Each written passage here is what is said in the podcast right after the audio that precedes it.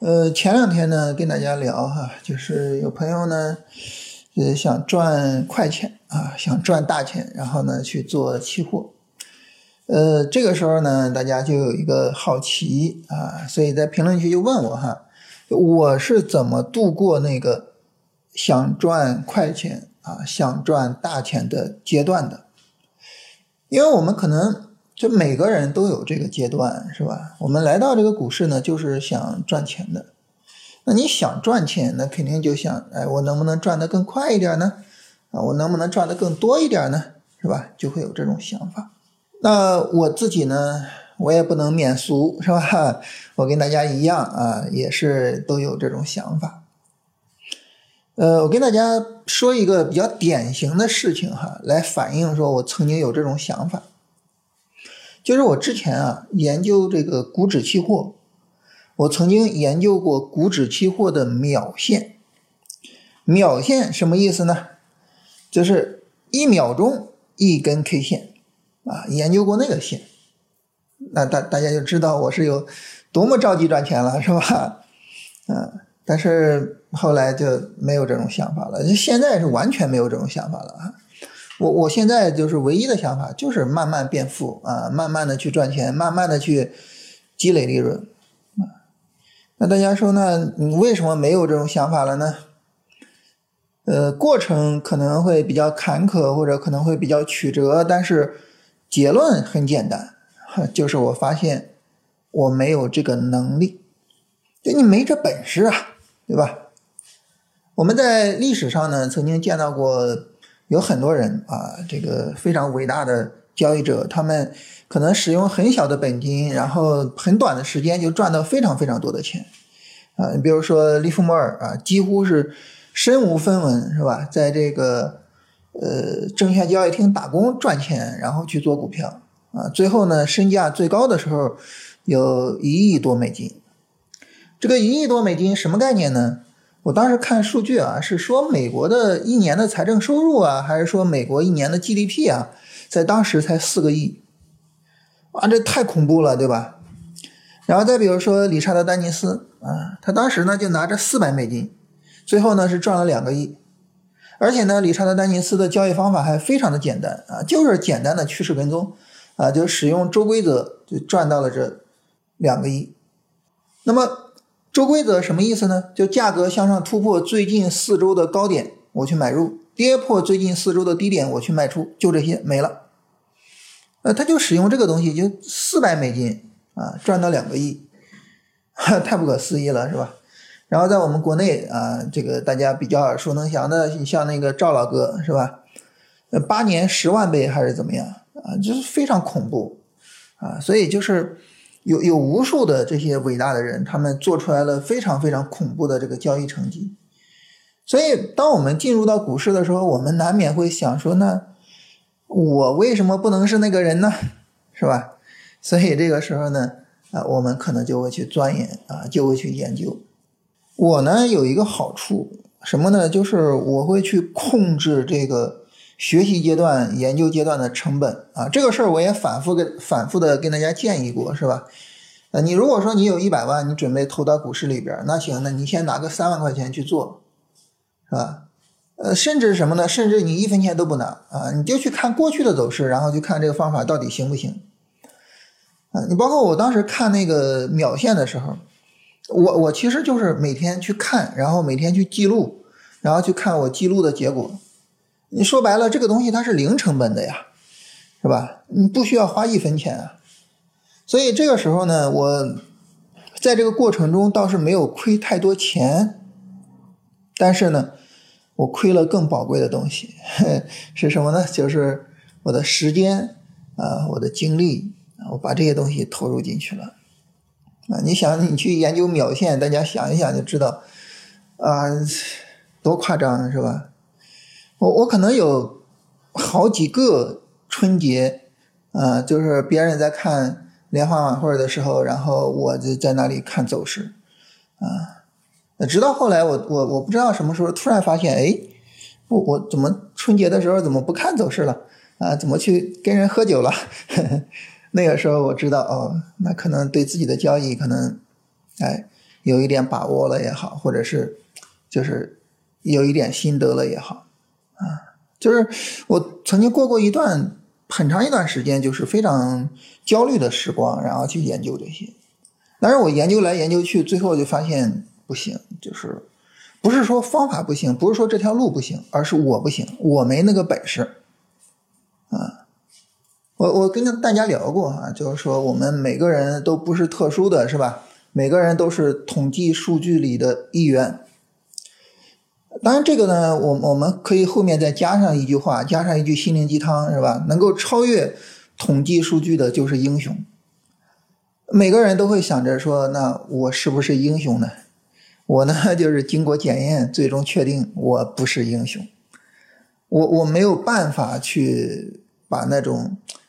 特别快的啊，然后呢，特别大的收益给赚到手里边，没有办法。好，那这个时候大家可能会问说，那这种快的这种大的收益怎么赚呢？说白了哈，你能把行情拆的越细，你能够把握越小的波动，你就能够赚到越多的钱啊。你比如说，呃，一只股票啊，涨了四五年啊，然后呢，涨了十倍。这是一个非常非常牛的股票啊，像宁德时代之前就完成了这么一个壮举，是吧？那好，那如果说我们从低点拿到高点啊，就是四年十倍，四年十倍啊，这算是一个非常好的收益。但是呢，你从赚大钱、赚快钱的角度，那肯定是不满意的，对不对？那怎么样去增加更多的收益呢？那如果说呢，我们每一次的日线的波段下跌都能够规避过去，然后每一波的日线波段上涨都能够抓住。这个时候呢，我们可能就不是十倍，而是二十倍。那如果说呢，我们把每一次的日线、短线都能够规避，把每一波的日线、短线都能够抓住，那这个时候可能就不是二十倍，就是四十倍。但是如果说呢，我们每一波三十分钟的下跌都能规避，每一波三十分钟的上涨都能抓住，这可能就不是四十倍，而是八十倍，而是一百六十倍。所以收益其实就是说怎么增加呢？就是这么来的。但是呢，你到越低的级别上，它就会怎么样呢？首先一个，对于我们的对行情把握的能力要求越高，是吧？你得有足够的能力去把握这么低的波动啊。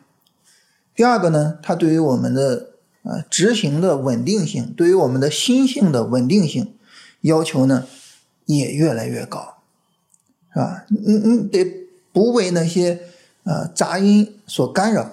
啊，就是坚定不移的去执行自己的操作策略，这个难度太大了，是吧？所以呢，就我就发现，其实对于普通人来说，可能我们去把握那种波段级别的行情是最适合的。就是首先它的利润可能并不少，其次呢，就是我们去把握这种波段级别的行情呢，所需要付出的时间和精力可能会是比较适当的。我们可能有更多的时间能够去陪陪家人、陪陪孩子，能够去做一些自己喜欢做的事情。然后呢，它对于我们的这个研究能力可能要求也没有那么高。我们有一个中等的，呃，甚至中等偏下的基本面的认知水平，有一个中等偏下的，呃，走势的一个把握水平，啊，可能呢，这个交易我们就能够做好了。所以。我我我自己为什么跟大家说？我说就是我愿意把这个波段交易的这种思路，呃，去跟孩子分享呢，其实就在于这个地方，就在这儿。所以我我自己呢是经过了这些波折之后啊，我自己慢慢的认识到，就自己的能力所限，就你的本事你在哪儿？我们经常说是吧，有多大的肚子吃多少饭。那我我我。我最多的能力也就是去去把握这个日线波段、日线短线的行情。我非得去做三十分钟，甚至非得去做一分钟，那不把我撑死吗？对吧？不就把我给撑死了吗？